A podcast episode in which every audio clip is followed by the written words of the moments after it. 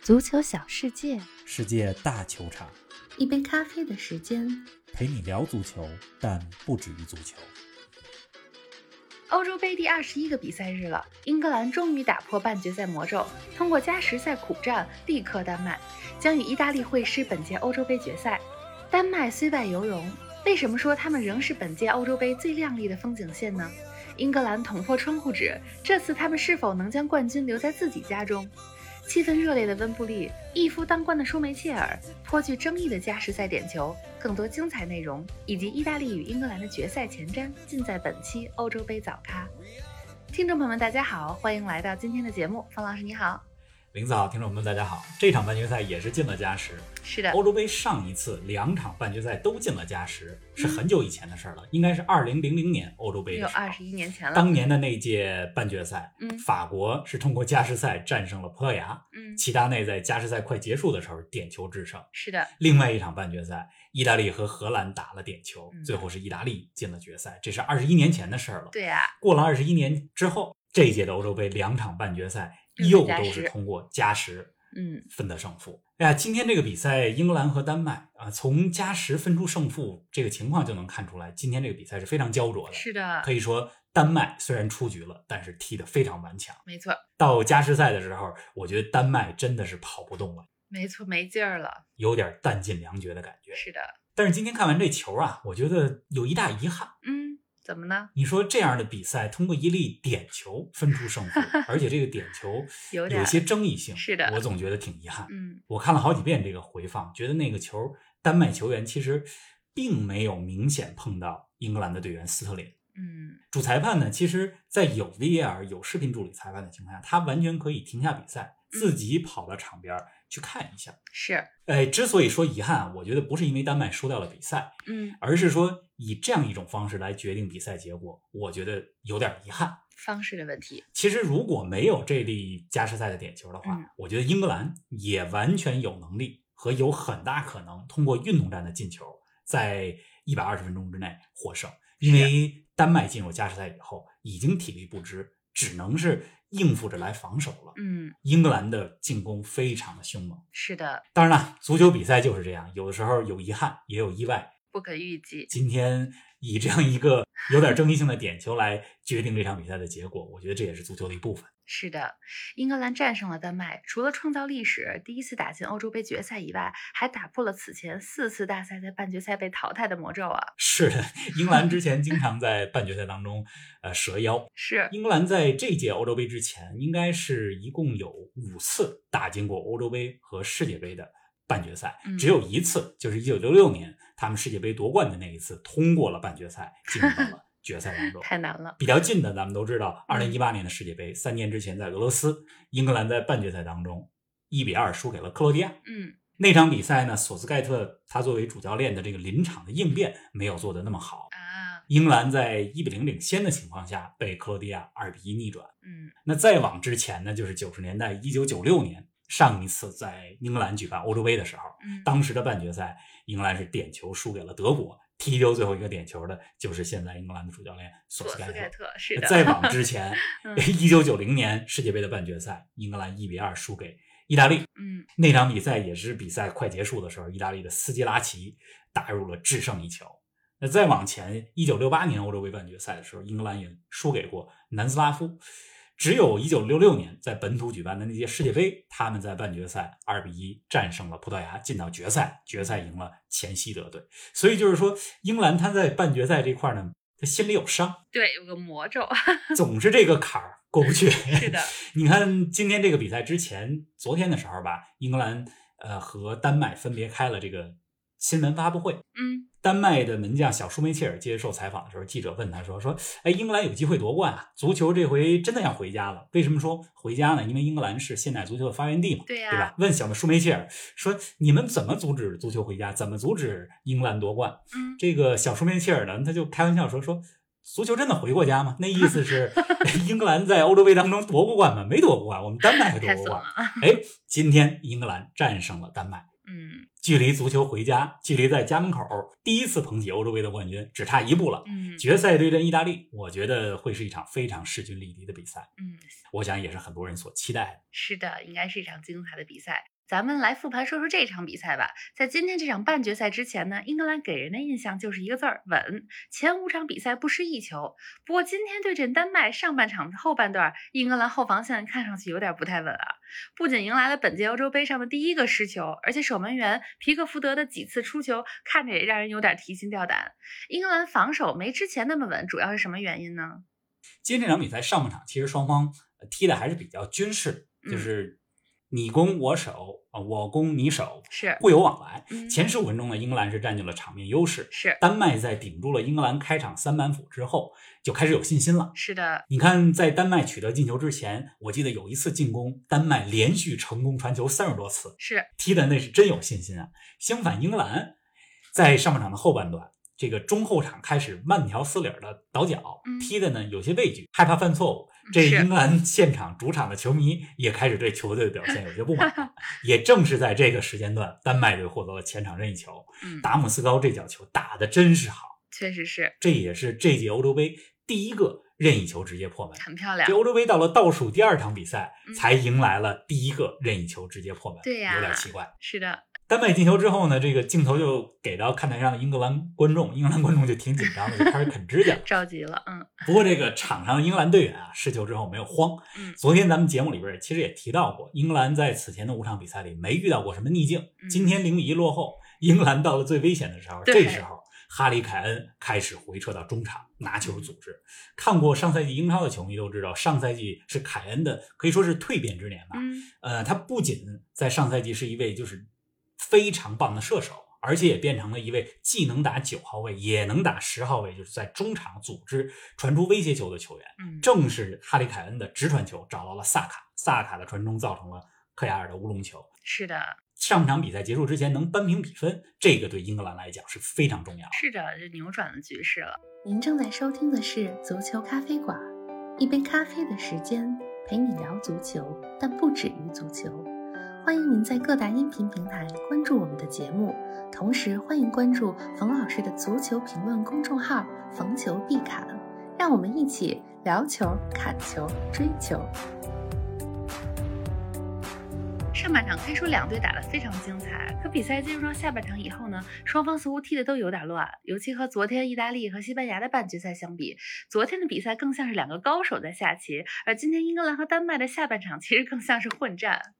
今天这场比赛技术含量确实是不如昨天意大利对西班牙那场。嗯，英格兰下半场最好的机会呢，是来自于马奎尔的头球。嗯你看那个球出去以后，大家都觉得要进了，舒梅切尔做出了神奇的世界级的扑救，真的是没。英格兰下半场呢，其实机会很多，但是除了咱们说这马奎尔的头球以外，其他呢并没有什么特别能威胁到丹麦球门的射门。是啊这丹麦呢也是众志成城。那如果说上半场还和英格兰在那儿打打打对攻的话，到了下半场，丹麦就是以防守为主了。嗯英格兰啊，今天其实中场比较乱，两个后腰赖斯和卡尔文·菲利普斯，他们两个人的传球表现一般嗯，而且也不太回来去接后卫的球，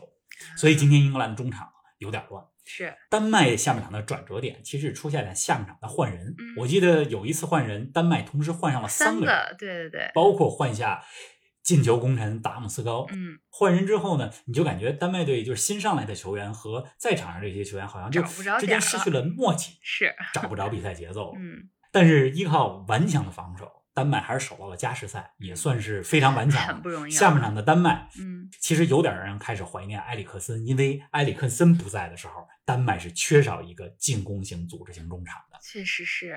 对，进了加时赛，感觉丹麦就真的没劲儿了。主力后卫克里斯滕森也坚持不了了，被换下场了。加时赛当中的亮点，或者说最具争议的地方，应该就是在英格兰获得那个点球的时候了。你觉得这个球应该判吗？说实话，我觉得个人观点，我觉得不应该判，嗯因为那个球看了好几个角度的转转播之后，我觉得并没有特别明显的丹麦两个后卫嗯，主动的或者说故意的去绊斯特林的动作，没有是吧看到。嗯而且那种情况，其实斯特林这样的突破在禁区内摔倒，在英超当中经常出现，有嗯的时候大多数时候裁判也都是不给点球。呃，虽然说欧洲杯和英超不一样吧，但是我觉得今天在欧洲杯半决赛加时赛这么关键的情况下，如果我是裁判的话，我觉得可能会把这个比赛交给队员，就是啊不轻易干预比赛，不轻易给这样的点球。嗯但是你说给了点球，那裁判有自己的判断，这也没办法。对嗯，从这个点球来看啊哈，哈里凯恩其实他没踢好，被舒梅切尔扑出来了。嗯对呀，但是无奈啊这个补射补射球进，是丹的，麦还是失掉了这个关键的丢球。嗯，哎，我看有球迷说说舒梅切尔这个球其实应该把点球抱住，我觉得这评论呢就有点太苛刻我了觉。得人家已经很你说这好个了什么 能判断对方向，然后把球接触到 B 球，我觉得已经相当不错了。是的，是的，加时赛当中，丹麦真的是靠舒梅切尔。嗯你看舒梅切尔今天整场比赛高接低挡，真的是，如果说丹麦把这场球拖到了点球大战，甚至把球拿下来，那舒梅切尔一定是这场比赛的最佳球员。但是很对呀遗憾，丹麦输在了这个点球上嗯。当然了，如果没有这个点球，我们也可以看到加时赛，尤其是下半场的时候，丹麦体力已经不行，已是经的脱节了。所以我觉得英格兰从任何一个角度来讲吧，这场比赛拿走胜利没得说。嗯，是的，昨天节目里咱们说到这场比赛呢，有两个看点，一个是定位球，第二个就是两个边路的对决。这两点在今天比赛里是怎么体现的呢？先说的定位球，嗯，丹麦今天第一个进球是直接任意球啊，不是个配合，是，打得非常漂亮。呃应该说啊，这场比赛两边的定位球防守做的都还不错。嗯比赛进入到尾声阶段，你看英格兰获得了好几个前场的定位球，丹麦防的也不错。嗯，这丹麦唯一在定位球当中的防守漏人，应该就是下半场给马奎尔的那个头球的机会。嗯，是的，不过舒梅切尔做出了现象级的负扑救九，，是的，两个边路。今天英格兰对丹麦的左路进攻抑制的相当不错，嗯英格兰对丹麦的左边翼卫梅勒啊，限制非常好。这场比赛梅勒没有什么传中或者说内切的机会。嗯，英格兰我觉得今天表现最好的就是两个边后卫，左边的卢克肖和右边的凯尔沃克。嗯你看到了加时赛快一百二十分钟的时候，凯尔沃克还能在那儿往前冲呢，对呀，速度非常快是，表现非常棒。嗯今天官方评价的最佳球员是哈里凯嗯恩，但是我心目中的最佳球员是凯尔沃克。啊，原来是这样。丹麦这届的欧洲杯之旅很遗憾已经结束了，应该说它能打入四强，并且把英格兰拖入到加时赛，就是个成功的结果了。在我心目中，丹麦真的是这届欧洲杯最亮丽的风景线了。我非常同意你的观点嗯，丹麦仍然是欧洲杯最亮丽的风景线。是的，大家想一想，这支丹麦队遇到了多少困难？嗯第一场先是埃埃里里克克森森事件，嗯然后是小组赛两连败，是的，淘汰赛他们辗转了好几个城市。这场比赛进行半决赛之前，是从阿塞拜疆的首都巴库啊飞了六个小时到伦敦，嗯、面对主场作战的英格兰。嗯这场比赛可以说丹麦是把可以用的子弹都打出去了。对非常顽强。到了加时赛，又遇到了有一些争议的点球判罚。是的，我觉得丹麦在这届欧洲杯上很好的诠释了足球的魅力，确实是。给丹麦队我觉得可以是九十五分甚至接近一百分的嗯分数了，在这届欧洲杯上表现。是，那么这样的话，决赛的对阵其实也已经产生了。英格兰与意大利将在北京时间周一凌晨决出本届欧洲杯的冠军。王老师给我们简单前瞻一下决赛吧。哎，咱们在决赛之前啊，可能还专门做一期决赛前瞻的节目，嗯所以今天呢，简单跟大家说说。好啊，先说英格兰，嗯，今天算是捅破了半决赛这道窗户纸。嗯，英格兰今天打完丹麦，该经历的逆境也算是经历了，零比一落后嘛，扳回来的，反败为胜。是决赛对意大利，我觉得是一场五五开的比赛。怎么说？这两个球队啊，英格兰和意大利其实有几点很像。嗯第一，这两个球队可用之人都非常多，啊，板凳厚度很深。是第二，这两个球队的状态在这届欧洲杯上，从第一场到现在打到半决赛，可以说都比较稳定，嗯，没有大起大伏。确实是第三，这两个球队的战术打法非常多变。你看，意大利既能打非常现代的、非常前卫的进攻，也能在防守的时候回归到意大利足球几十年的稳固防守的传统。嗯英格兰既能打三后卫阵型，也能打四后卫阵型，可以说两边的战术都非常多变。是第四，这两个队伍当中都有经历过大赛的老将，嗯你比如说像意大利这边有基耶里尼和波努奇，那英格兰这边呢，虽然说整体的年龄比较轻，对吧？整体年龄不大，但是这些球员获得过欧冠的冠军，包括在英超、在欧冠当中已经有相当强的历练了，所以两边都有经验丰富的球员。哎，我今天其实还在回味昨天意大利的那场比赛，嗯呃，我觉得意大利昨天那场比赛心态是相当好。你看是啊点球大战当中，若尔尼奥非非常常冷静的罚进了决定胜利的点球。嗯是的，有人说若尔尼奥比北极熊还要冷静 这个今比喻天看了这说法。嗯对，哎，我觉得这两天啊，好比赛真是不少，尤其是昨天，昨天。意大利和西班牙这场欧洲杯的半决赛完了之后，美洲杯也有场经典啊，对 对决，呀、阿根廷和哥伦比亚的比也是赛，点常球规时间打成了一比一、嗯也是点球分出了胜负。是啊阿根廷点球获胜，门将马丁内斯扑出了三个点球。嗯，而且阿根廷进了美洲杯决赛以后，对阵的是巴西哎，梅老对啊板迎来了为阿根廷拿一个冠军的好时这机。都是精彩的比赛啊！而且现实一点来讲，我觉得今年的美洲杯有可能是梅西最后一次为阿根廷拿大赛冠军的机会了嗯。毕竟下一届美洲杯要到二零二四年，对啊毕竟